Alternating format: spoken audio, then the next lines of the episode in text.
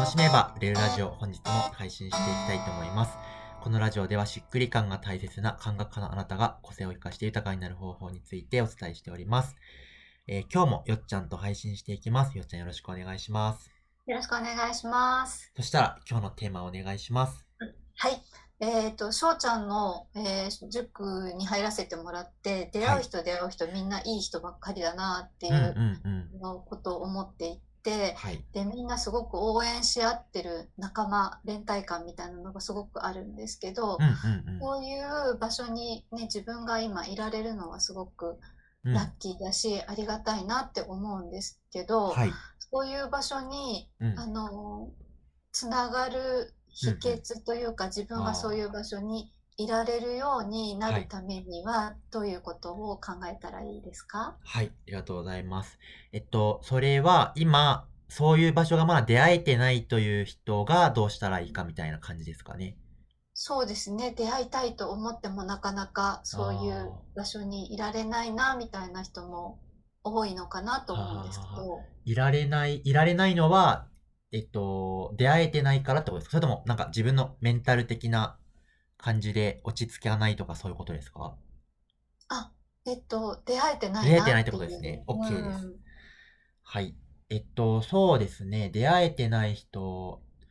は、うーんと、まあなんかいろいろ探索するのが大事だと思ってまして、その一発でいい人と出会うっていうよりかは、なんかいろいろ見てみるっていうのが大事だと思うんですよね。だから、翔太塾は翔太塾で、なんかその、やっぱり色があって集まる人の、まあ、カラーみたいなものがあるわけですけど、これってやっぱり好き嫌いとか、その、好みっていうのがあるわけですけど、だからみんなそれぞれ自分がどこにフィットするのかっていうのはあるわけですよね。で、うんと、自分がどういう場がフィットするのかっていうのは見えてないときは、まあ、とりあえずいろいろ触れてみるっていうことしかないのかなというふうに思ってまして、だからその、行ってみて、あ、こういう場所は合わない。行ってみて、こういう場所はちょっといいかも、みたいなことの中で、いろいろ見てみたときに、うんと、あ、こういう場所がいいんだって、まずイメージを持つってことが大事だと思うんですけど、うんそしたらだんだんその自分の、なんか冒険しに行く場所も定まってくると思うんですけど、その時に今、ハブとなる人を見つけられるといいと思ってましてうん、結局、ある一人のキー、キー人物っていうか、その、コアとなる人に集まってくれる人、集まってくる人がコミュニティになっているって感じなので、まあ、はいその、あ、この人すごく好きだなと、この人の感じすごくいいなっていう、えー人を、まあ、ピックアップしていって、その人の周りに、なんかその、徐々に近づいていきながら、あ、ここがいいからここ入ってみようかなとか、えーっていう感じで探索して自分のなんかいい悪いを発見していきながら、あの、あ良さげなキーとなる人物を見つ、まあ、ピックアップしていったりとか見つけていったりとかして、その人に近づいてみるっていうことなのかなって思うんですよね。なるほど。そしたら自分がこの人好きだなとかこの人いいなみたいな人をまずうん。見つけてみる、見つけに行くっていう。そうですね。うん。あとは、その人がいいなって思った後に見たいのは、その人の周りにいる人はどんな人で、なんかその、どんな文化があったりとか、どんな、えー感じでやってんのかなみたいな、その、場の雰囲気がどう、自分に合うのかどうかっていうのが、なんか意外とその、そこまで見てみるとちょっと違うかもみたいなこともあるんで、うんうん、えっと、まあ、キーとなる人が、まずどうかなっていうのと次に集まる人がどうかなっていうところとか、その場所の文化ってどんな感じなのかなみたいな。結構その、じゃあ、えー兵隊みたいに結構ギチギチ系の、うんと、まあ、あある意味その大会系で活発な感じなのか、それとも緩い感じなのか、それとも自由なのか、えやっぱ場所によって全然違うので、うん、今度はその雰囲気や文化がフィットするかみたいなところとかを見ていくといいのかなっては思いますかね。なるほど。私もそういえばその翔太さんうんの翔太塾に出会うまでうん。結構いろんなコミュニティでうんうんうん。あ、しなんか、あ、間違えたみたいなことが結構あったんですけど、場違いなところに来てしまったみたいなことも結構なんかはいはい何回か繰り返したんですけど、翔ちゃんはなんかそういう経験ってありますか？ー、えーっと、そうですね。なんかまず自分はもともと公務員だったんですけど、その、もともとは起業とかも全然する気なかったんですけど、とりあえずその休みの日にいろんな場所に出かけに行くってことはしてて、なんかその、自分を変えなければという凶悪観念がすごい強かったんで、その、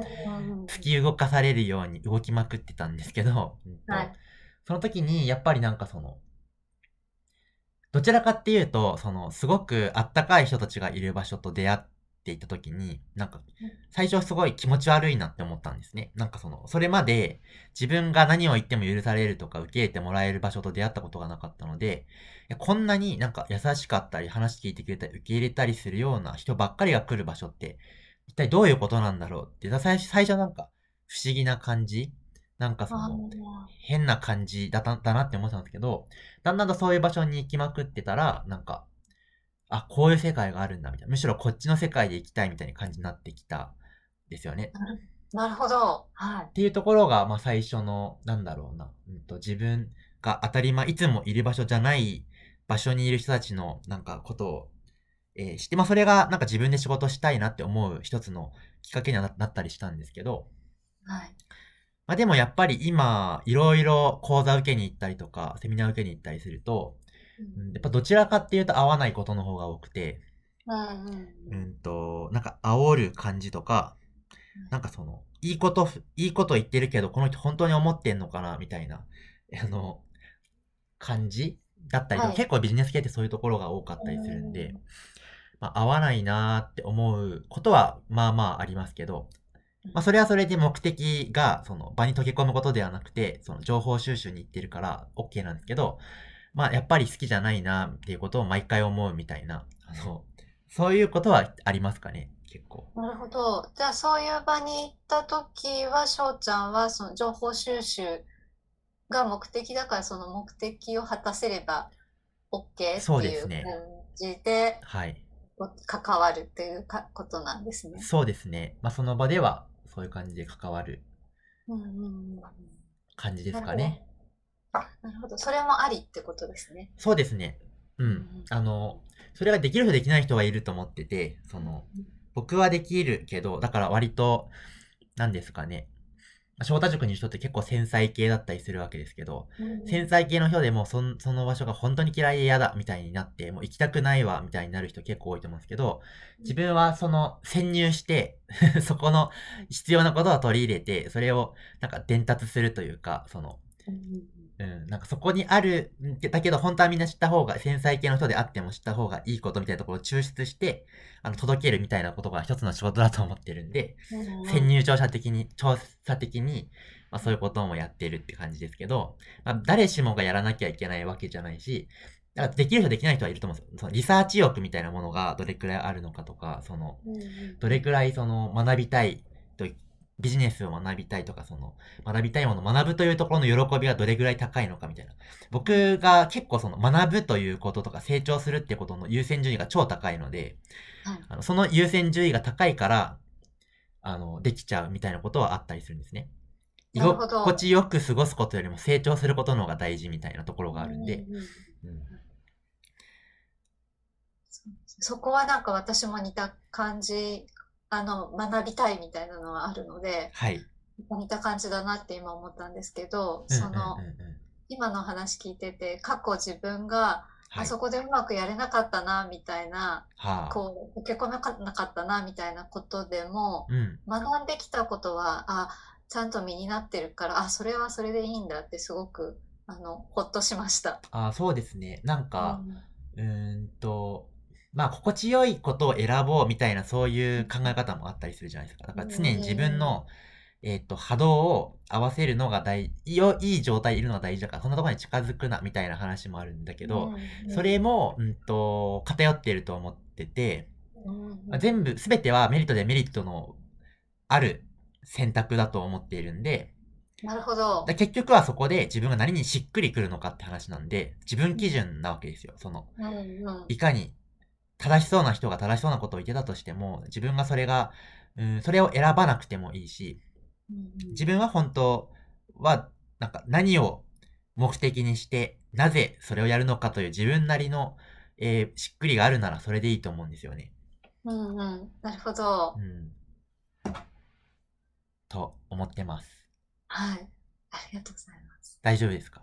はい、ありがとうございます。はい。では今日はこれで終わりたいと思います。また次のラジオでお会いしましょう。バイバーイ。